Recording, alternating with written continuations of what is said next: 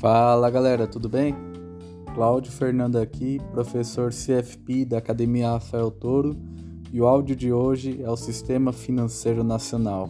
Então é o primeiro capítulo do curso de CPA 10 gratuito e a gente vai conversar hoje sobre o Sistema Financeiro Nacional e também os participantes do mercado. Então, para que serve basicamente o Sistema Financeiro Nacional?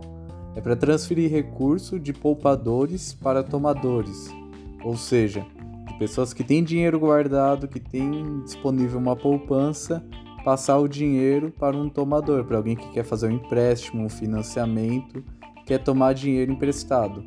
No meio dessa transação tem as instituições financeiras e é de onde ela tira o lucro. Então ela empresta, por exemplo, a uma taxa de 150% do CDI e quem empresta dinheiro para ele, que é o poupador, ele recebe 100% do CDI. Então, nesse exemplo, ele teria essa diferença aí de 50% do DI. Só para vocês entenderem, é de onde as instituições financeiras tiram lucro, basicamente. E aí do sistema financeiro nacional, a gente precisa aprender a composição. Ou seja, nós temos órgãos normativos, que é os que criam as regras, temos as entidades supervisoras, que é o que fiscalizam, e tem os operadores, que é as instituições que são as instituições financeiras. Então, dentro do órgão normativos, quem temos ali? Principal, o órgão máximo do Sistema Financeiro Nacional é o CMN, que é o Conselho Monetário Nacional. Então, o Conselho Monetário Nacional é o principal órgão normativo. Abaixo dele, quem tem o Bacen, que é o Banco Central do Brasil, e a CVM, que é a Comissão de Valores Imobiliários. Então, para ficar mais fácil para você entender, imagina que o Conselho Monetário Nacional é o chefe, que é o que manda, ou seja, ele não executa nada, ele só manda, e embaixo dele tem os funcionários, que é o Bacen e a CVM, que é o que executam e fiscalizam, fazem toda essa parte mesmo de trabalhar no sistema financeiro nacional. E abaixo dele tem o que? As instituições financeiras, que são bancos, corretoras, cooperativa de crédito, instituições não bancárias também, etc. E abaixo do, da CVM nós temos a B3, que é a Bolsa de Valores, Mercadorias e Futuros. Então, essa é a principal composição do sistema financeiro nacional. Então, lembra, normativo, quem cria a regra, CMN lá em cima. Abaixo tem a supervisora, que é o Bacen, e a CVM. E abaixo da, do Bacen da CVM, quem eles vão fiscalizar? os operadores, que são os bancos, corretoras e a bolsa de valores, a B3. Dentro também do Sistema Financeiro Nacional, nós temos o normativo o Conselho Nacional de Seguro Privados e o Conselho Nacional de Previdência Complementar. O Conselho Nacional de Seguros Privados, ele é órgão normativo e a supervisora, ou seja, funcionário do Conselho Nacional de Seguro Privados é a SUSEP, que é a Superintendência de Seguro Privados, e do na, é o Conselho Nacional de Previdência Complementar é a Previc, que é a Superintendência Nacional de Previdência Complementar. Ah, Cláudio, tá muito parecido. Como é que eu sei quem é quem? A SUSEP, você tem que lembrar que ela vai fiscalizar quem? Seguradoras, resseguradoras, entidades abertas, olha a palavra, ó, abertas de previdência complementar e sociedades de capitalização. E a Previc, ela vai fiscalizar só um órgão, só um operador, que é quem? As entidades fechadas de previdência complementar. Então a Previc lembra do C de closed, que só cuida das entidades fechadas de previdência complementar. A SUSEP ela vai cuidar de seguradora, resseguradora, capitalização e entidade abertas. É isso que você precisa saber dessas duas. Eu quero que vocês foquem muito mais ali no Conselho Monetário Nacional, Bacen e CVM, mas se perguntar da parte de seguros, tem essas duas. A SUSEP e a Previc ali, sendo a SUSEP de previdência aberta e a Previc de entidade fechada de previdência complementar. Tudo bem?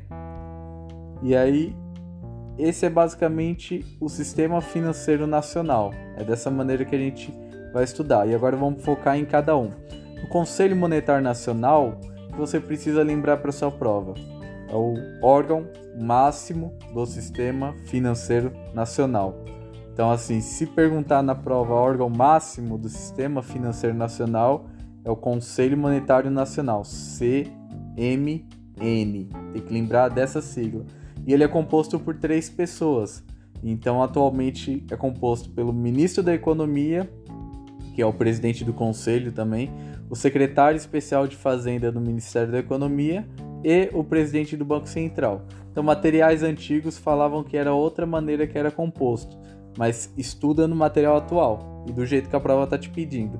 Então, é ministro da Economia, secretário especial da Fazenda no Ministério da Economia e presidente do Banco Central. São essas três pessoas que é composto o Conselho Monetário Nacional. Principais atribuições: é autorizar a emissão de papel moeda, coordenar as políticas monetária, creditícia, orçamentária e da dívida pública interna e externa, e disciplinar o crédito em todas as suas modalidades e as operações creditícias em todas as suas formas. Ou seja, essa é a principal frase que o Conselho Monetário cai, que é disciplinar o crédito em todas as modalidades. Ou seja, quando o banco vai emprestar um dinheiro para um cliente, fazer um empréstimo, um financiamento, é o Conselho Monetário Nacional que vai criar as regras disso, disciplinar o crédito em todas as modalidades. E também muito importante, definir a meta para a inflação, IPCA. Então, quem define qual vai ser a inflação do país vai ser o Conselho Monetário Nacional. Ah, mas e o Copom? Copom é uma ferramenta, é como se fosse um quartinho ali dentro do Banco Central que vai acompanhar e ver se está dentro do, da meta definido pelo chefe. Mas é o chefe que define a meta. Na sua agência, você não tem meta de captação, de vendas? Quem define é o chefe. Você que vai lá e vai correr atrás dessa meta. Mas quem define a meta da inflação é o chefe, Conselho Monetário Nacional. Tudo bem? Então são as principais atribuições. E aí abaixo do chefe vem aqui os funcionários, no caso o Bacen. O Bacen é o Banco Central, é uma, é uma instituição do país no qual ele tem o dever de regular o volume de dinheiro e crédito na economia. Basicamente é o banco do governo, é o banqueiro do governo ou também chamado Banco dos Bancos. Ele é vinculado ao Ministério da Economia e é o principal órgão executivo do sistema financeiro e faz cumprir todas as determinações do Conselho Monetário Nacional. Então é dessa maneira que ele funciona. O chefe lá, Conselho Monetário Nacional, manda e o Bacen executa. É o principal órgão executivo. O Conselho Monetário Nacional é normativo e o Bacen executivo. E ele faz cumprir toda a determinação do Conselho Monetário Nacional, Bacen. Principais atribuições do Bacen: emitir papel moeda segundo autorização do Conselho Monetário Nacional, ou seja, Lembra de papel moeda lá em cima no Conselho Monetário Nacional? O que, que eu falei para você? Falei que ele autoriza. Já o Bacen, ele emite papel moeda. Ele executa as diretrizes e normas do Conselho Monetário Nacional e o Bacen ele faz uma coisa diferente. Assim, eu tô falando que ele é executivo, executivo, faz, administra, executa. Mas tem uma coisa que ele faz diferente. Ele oferece redesconto de liquidez e define a taxa. Ou seja, essa taxa não é o Conselho Monetário que faz, é o próprio Bacen que define a taxa de redesconto e liquidez. Para entender o que é um redesconto de liquidez, por exemplo, você hoje tem um cheque de 100 reais e, e vai render 10% ao ano, ou seja, daqui a um ano ele vai valer 110 reais. Só que você quer pegar esse é, cheque e já sacar ele hoje. Você não quer esperar um ano para receber 10%. Então você vai lá e vende para alguém por 80 reais, por exemplo. Então você deixou 80 reais ali, pegou 80 reais hoje e já está disponível na sua conta e esse cheque vai ficar rendendo e vai gerar 110 reais lá. Essa taxa de redesconto e liquidez é isso. O Bacen que define essa taxa. Mais ou menos para vocês terem uma ideia.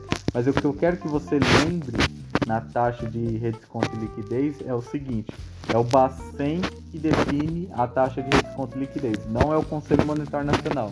Então, uma coisa o Bacen, o Banco Central, faz diferente, que é o que? Oferecer redesconto de liquidez e definir essa taxa de redesconto e liquidez, tudo bem? O resto é executivo, é administrar, autorizar, controlar, executar, enfim. Mas eu quero que você lembre o seguinte: ele emite papel moeda, ele executa as diretrizes e normas do Conselho Monetário Nacional e ele oferece redesconto de liquidez e define a taxa. É isso que eu quero que você lembre para sua prova sobre o Bacen. CVM, que é a Comissão de Valores Mobiliários, basicamente é uma entidade em regime especial. Ele é ligado ao Ministério da Economia e o presidente e diretor é escolhido pelo presidente da República, da CVM. Ele é um órgão normativo para fortalecimento e desenvolvimento do mercado de ações. Ações, debêntures, bônus de subscrição, derivativo, venda de mercadoria e fundos de investimento. Ah, Cláudia, eu tenho que lembrar tudo disso? Não. Lembra basicamente que CVM é para mercado de capital, mercado de ações. Para isso que ele vai fiscalizar as operações de, do mercado de ações. Ele basicamente a principal atribuição dele é proteger os investidores de valores mobiliários, principalmente os investidores é, minoritários. Esse é a principal função dele. A SUSEP ela é uma superintendência de seguro privados, ligados também ao Ministério da Economia, é o que fiscaliza mercado de seguro, previdência aberta, capitalização e resseguro. Então a SUSEP é da aberta, da previdência aberta, também do seguro, resseguro capitalização, e a Previc é de entidade fechada, ou seja, fundos de pensão, que são fiscalizados pela Previc, entendeu? É isso que de seguros que eu quero que você foque na sua prova. E basicamente a SUSEP, a principal atribuição dela é proteger os consumidores de seguros de previdência aberta. Então, principal função dela também é a fiscalização e constituição de capitalização, seguradora, resseguradoras também, mas basicamente a SUSEP para prova vai perguntar de previdência e você tem que saber que é previdência aberta para SUSEP, previdência fechada para Previc. Um resumo dessa aula é o que? Conselho Monetário Nacional é órgão normativo, ou seja, não executa tarefas. Bacen é ele que faz cumprir todas as determinações do CMN, portanto, é ele que fiscaliza as instituições financeiras do Banco Central, Bacen. CVM é como se fosse o Bacen do banco do mercado imobiliário, então ele fiscaliza as operações do mercado imobiliário. Lembrando, é as operações, não são instituições. Não é o, o a CVM ela não fiscaliza é, corretora de valores. Porque a corretora de valores o que, que é? É uma instituição financeira. Quem fiscaliza instituição financeira? Bacen. Lembra disso. CVM fiscaliza operações no mercado de capitais. E a SUSEP, ela fiscaliza seguros, seguros, resseguros, capitalização e previdência complementar aberta. Esse é o resumo do sistema financeiro nacional. Agora vamos para os participantes do mercado. Quem são os participantes do mercado? A gente não falou do Conselho Monetário Nacional, que é o órgão normativo, o Bacen e a CVM como órgãos supervisores, a gente não falou os, os operadores, ou seja, quem está ali fazendo é, a parte mesmo de estar com o cliente, fazendo operação no dia a dia. Os operadores são os bancos comerciais, bancos de investimentos, bancos múltiplos, corretoras e clearing houses. Então, esses são os operadores do mercado financeiro, os participantes também. E aí vamos entrar no detalhe de cada um dessa lista que eu acabei de falar. Quem é um banco comercial? O principal objetivo dele é financiar a curto e médio prazo, ou seja, empréstimo que você vai pagar daqui um mês, três meses, um ano, operação de crédito, um financiamento, mesmo que ele seja um financiamento tão longo, mas você pode pagar em 3, 4, 5 anos. É basicamente aquele dinheiro do dia a dia, o banco comercial. É o banco ali do povão que está todo mundo mexendo com dinheiro no dia a dia. Lembra de banco comercial o seguinte: o prazo curto e médio prazo. É isso que é o banco comercial. Já o banco de investimento ele é mais focado para companhias, para empresa, para capital fixo capital de giro. Capital de giro, para quem não sabe, é um capital que a empresa pega para comprar uma máquina, para contratar um funcionários, para poder também construir uma nova planta, uma nova base, uma filial. Então não é um dinheiro que ele vai devolver daqui a um ano, dois anos. Ele pode devolver daqui a 5, 10, 20 anos. É um longo prazo. Então, basicamente, banco de investimento é médio e longo prazo, ou longo prazo, na verdade. e é sempre sociedade anônima, SA, um banco de investimento. Ele também administra recursos de terceiro, por exemplo, fundos de investimento. Tem bastante é, banco de investimento, administra bastante fundos de investimento. Ele auxilia em empresas na abertura de capital e subscrição de novas ações ou debêntures de uma empresa, um IPO ou underwriting, a gente chama. Mas basicamente, banco de investimento de médio ou longo prazo, ou seja, não o banco comercial é curto ou médio prazo e o banco de investimento é médio ou longo prazo. E aí se você resolve ter duas carteiras num, num único banco, você vira o que? Um banco múltiplo. Então, um banco múltiplo ele deve possuir pelo menos duas carteiras, sendo comercial ou de investimentos. Ou seja, além, de um, um além disso, um banco múltiplo ele deve ser constituído com um CNPJ para cada carteira, mas pode publicar um único balanço.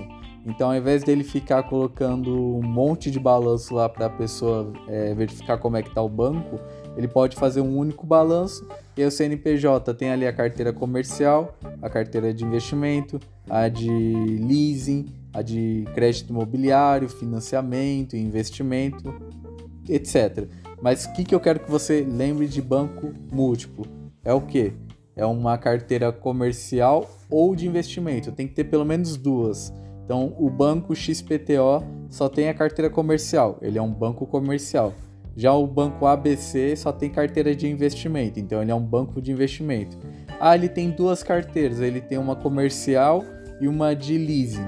Então ele é um banco múltiplo, porque ele tem duas e uma delas é comercial. Ou então tem outro fundo, tem um fundo que ele é uma carteira de investimento e de crédito imobiliário.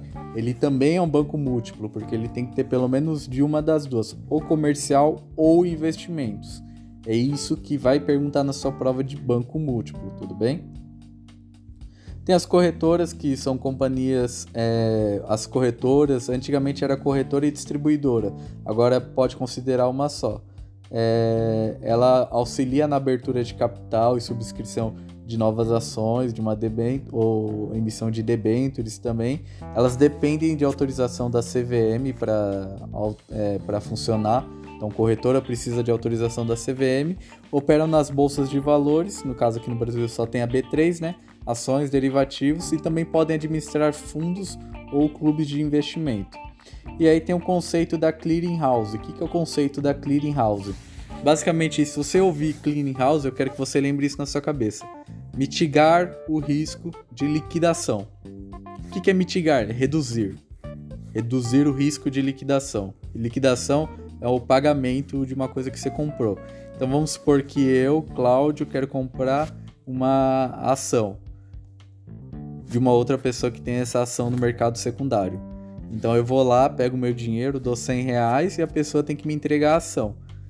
Isso passa pela clearing house, ela que vai garantir que o vendedor tem o, o ativo, o papel e o comprador tem o dinheiro. Então, ele que vai fazer esse intermédio, vai mitigar o risco do quê? De eu dar o dinheiro e o cara sumir com o dinheiro e não me entregar o papel, ou ao contrário também, de eu pegar o papel para mim e nunca pagar por isso. Então, para que exista esse para que exista esse intermédio, tem uma clearing house que faz o pagamento para a pessoa que entregou o dinheiro receber a ação e a pessoa que vendeu a ação receber o dinheiro. Lembra disso. Ah, Claudio, muito complicado esse conceito? Então foca no que eu vou falar agora. Cleaning house. Qual que é a função dela? Mitigar o risco de liquidação. Pronto. Também temos aqui dentro dos operadores, temos a B3, que é, foi a fusão ali da BMF Bovespa, antiga Bovespa, com a CETIP gerou a B3, que é o Brasil Bolsa Balcão. Essa é a B3, que é a única bolsa que a gente tem hoje no Brasil. E aí, dentro da, da parte de clearing house, a gente tem dois tipos. Tem a B3, que vai cuidar dos títulos privados, antiga CETIP, né? Mas para a prova já vai cair como B3. Mas a B3 ela cuida de títulos privados.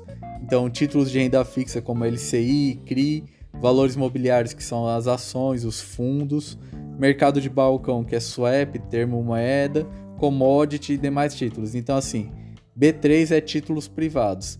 E aí, dentro das clearings, a gente tem a Selic, que é o Sistema Especial de Liquidação e Custódia. Então, o, é o sistema de títulos públicos federais.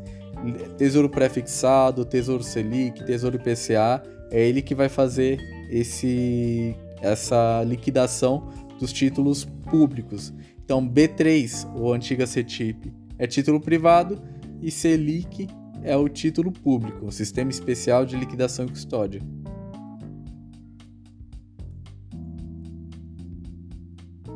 Por último, a gente tem o Sistema de Pagamento Brasileiro, o SPB, que é um conjunto de procedimentos ou regras para que sejam que dão suporte à movimentação financeira, ou seja, a transferência de fundos próprios ou de terceiros realizada entre bancos em tempo real, com o objetivo de reduzir o risco sistêmico. Esse risco sistêmico seria o risco de, por exemplo, a empresa, o banco C, não conseguiu transferir os recursos para o banco D e com isso nenhum cliente recebeu dinheiro e todo mundo que pagou recebeu dinheiro de volta, ou seja, seria o risco de dar um problema geral no sistema financeiro nacional. E o sistema, o sistema de pagamento brasileiro introduziu a TED, que é a transferência eletrônica disponível, mecanismo que opera no, no formato de liquidação bruta em tempo real, ou seja, você transfere, já verifica na outra ponta se as informações estão corretas e já passa o dinheiro para a conta de crédito, já sai da conta de débito e entra na conta de crédito. E a principal característica do sistema de pagamento brasileiro é quem administra ele é o Bacen, é o Banco Central. E o SPB ele dá mais segurança e agilidade na transferência entre os agentes financeiros. Ou seja, o sistema de pagamento brasileiro ele está ali para evitar o risco sistêmico e reduzir esse risco sistêmico e quem administra ele é o Bacen, o Banco Central, tudo bem? Então por isso, por hoje é isso. Esse é o primeiro podcast que eu lancei para os alunos do curso de CPA 10. Se tiverem qualquer mais dúvida, pode chamar a gente nas redes sociais. No YouTube, Academia Rafael Toro. E no Instagram tá arroba Academia Rafael Toro, tudo junto. E também arroba Prof. Cláudio Fernando no Instagram. Pode mandar mensagem, pode tirar qualquer dúvida, beleza? Então, eu agradeço a atenção, um bom dia, uma excelente semana. Tchau, tchau.